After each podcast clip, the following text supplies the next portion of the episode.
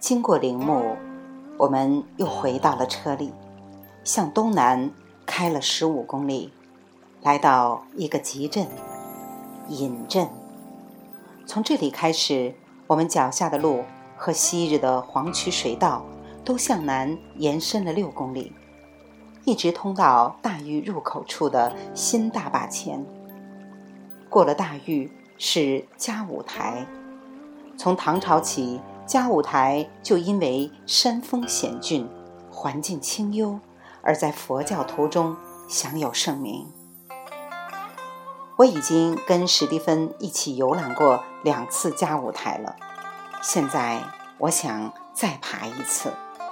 但是首先，我想在尹镇东面八公里处的兴教寺稍作逗留。几分钟后，我们到了兴教寺长长的红墙外。清教寺位于少陵园的西部边缘，二十三米高的玄奘塔。是它最主要的建筑。玄奘塔像一棵巨白的主干，屹立在红墙后。公元六百六十四年，玄奘圆寂后，他的舍利被安放在都城附近白鹿原上的一座塔里。但是时时能看到玄奘塔，使皇上很悲伤。公元六百六十九年。他被迁到了这儿，从那以后，他就一直伫立在这儿。都城南面二十公里处，在终南山的注视之中，有一次，玄奘曾经把终南山形容为众山之祖。玄奘塔比它的原型大雁塔要小得多，但是它却高高的凌驾于邻近的。两座三层塔之上，那两座塔里是玄奘最著名的两位弟子窥基和圆策的舍利。很多个世纪以来，中国佛教唯识宗的三位创始人的舍利塔，成功的经受住了战争和自然灾害的考验，幸存了下来。殿堂就没有那么幸运了，他们数度被毁。又数度重修，最近的一次是在一九三九年，是蒋介石为了纪念他的母亲而修建的。主要建筑的状况仍然相当良好，这要感谢周恩来。即使在文革期间，他也下令要保护新教寺。在大殿的门口上方悬挂着一块匾额。上书“兴教寺”三个字，这是诗人、哲学家康有为题写的。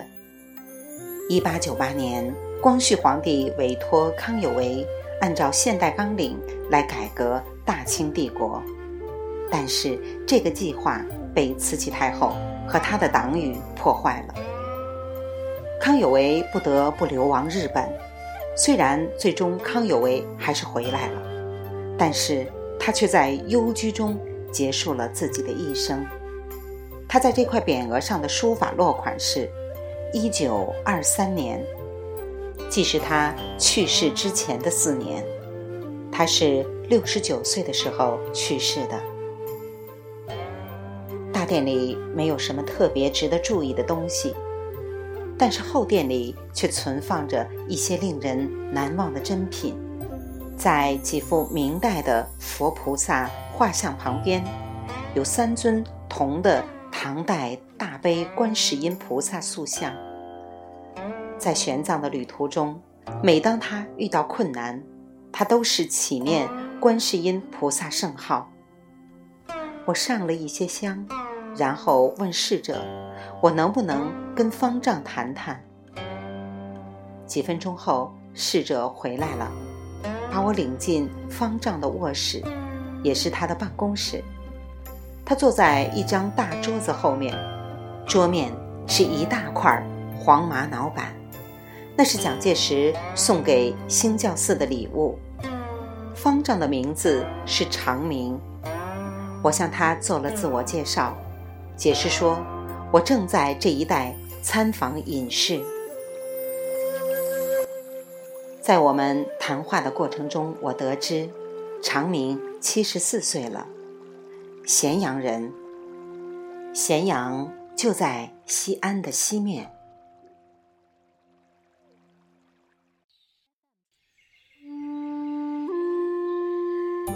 一九三七年，他出家后搬进了终南山，住在南五台上的紫竹林。在那里，他与师傅佛尘一起待了将近二十年，直到政府开始驱逐和尚出山为止。一九五六年，他行脚到了北京，在首都的佛学院学习。两年后，他又重新回到佛尘身边。那时候，佛尘已经被任命为兴教寺的方丈。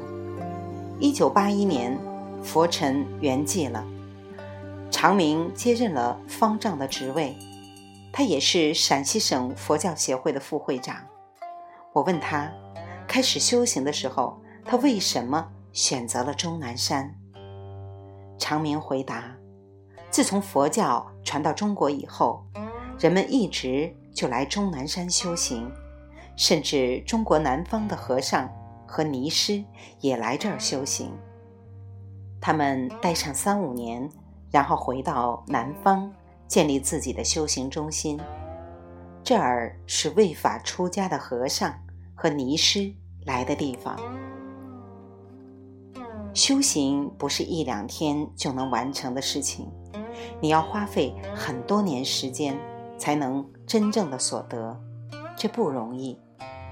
但是来这儿修行的人都不怕苦，这正是他们来这儿的原因。他们中的很多人在这座山里开悟了，还有很多人继续修行。将来会成为大师。在现代，虚云和印法曾经住过嘉舞台，印光和来果住在南舞台，这儿是他们开悟的地方。每个人都知道这些山是修行的好地方，这就是我选择他们的原因。尽管长明很热心，却不太健谈。他领我参观了寺庙东厢的藏经阁，里面有很多重要佛经的翻印品，但没有一本是玄奘的原稿。后来在寺庙流通处，我买了一张拓印的画，上面是玄奘，背着他精致的佛经袋，他从寺庙的一块石碑上拓印下来的。这块石碑刻于一九三三年。长明说，尽管他和佛尘都曾经在南五台上住过，南五台在兴教寺西南十五公里处，但是兴教寺却与嘉五台有着一种特殊的关系。嘉五台在兴教寺南面不到十公里处。他说，当嘉五台的隐士们。病得很重，或者年纪大到无法照料自己的时候，他们就会到兴教寺来，而兴教寺年轻和尚也仍然去嘉舞台，加深自己的修行。